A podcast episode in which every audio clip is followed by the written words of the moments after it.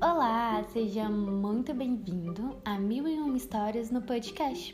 É muito bom te ver por aqui. Essa atividade é da minha matéria de estágio, com o objetivo de chegar até você, criança, para lhe contar uma pequena história. A galinha dos ovos de ouro. Hoje, uma galinha botou ovos de ouro. Mas será que isso é possível? Então vamos para a história. Eu espero que você goste. Era uma vez um casal sem filhos que vivia numa pequena cidade do interior. Eles eram conhecidos por serem muito avarentos e nunca estarem satisfeitos com nada. Se estava sol, reclamava do calor. Se estava frio e chuva, reclamava de viver no sítio onde nem sequer podia sair de casa. Além disso, era capazes de tudo por uma moeda de ouro. Um dia, um doente brincalhão que por ali passava ouviu o que se comentava na cidade sobre esse casal e decidiu provar se era verdade tudo o que diziam sobre eles.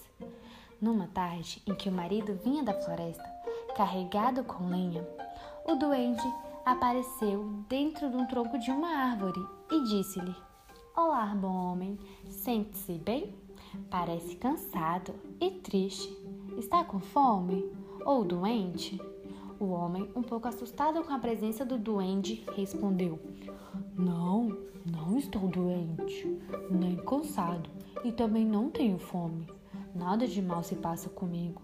Só estou triste porque eu e minha mulher somos pobres e não conseguimos ter muitas coisas boas como gostaríamos de ter. Então o duende respondeu: Se não tens fome, nem frio, nem está doente, então alegre-te, porque não és pobre.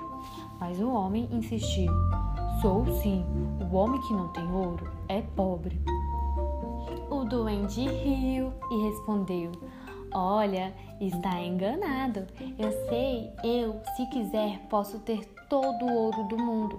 Pois, como sou um duende, sei onde se esconde todos os tesouros.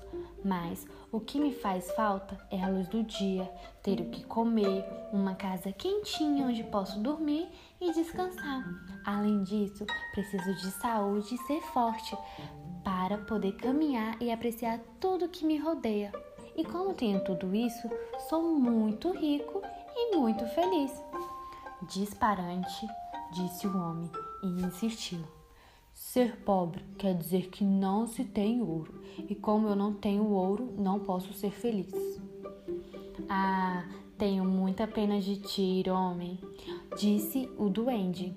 E para que sejas feliz como achas que deve ser, vou te dar uma galinha, que todos os dias porá um ovo de ouro.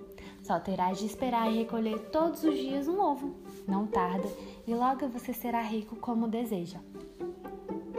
Do tronco onde estava o duende saiu uma galinha que cacarejava alegremente. O homem espantado colocou-a rapidamente debaixo do braço e correu para sua casa, enquanto o duende ria as gargalhadas. Assim que entrou em casa, mostrou a sua esposa a galinha e contou-lhe tudo o que tinha acontecido. Marido e mulher ficaram toda a noite à espera que a galinha pudesse o tão desejado ovo de ouro. De manhã cedo, a galinha começou a cacarejar e pouco depois surgiu debaixo dela um enorme e brilhante ovo de ouro. Ao verem o ovo, o casal ficou radiante, mas minutos depois a mulher comentou: Que chatice! Teremos de esperar até amanhã para outro ovo? Ao que o marido respondeu: Pois é, que azar. Teremos de passar muitas semanas até termos ovos suficientes para sermos o mais rico da cidade. Deve ser por isso que o doente se ria às gargalhadas quando me deu a galinha. Então a mulher lembrou-se: sempre ouvi dizer que as galinhas já têm dentro dela todos os ovos que vão pôr. Se isso é verdade, por que é que não matamos ela e tiramos todos os ovos de uma vez?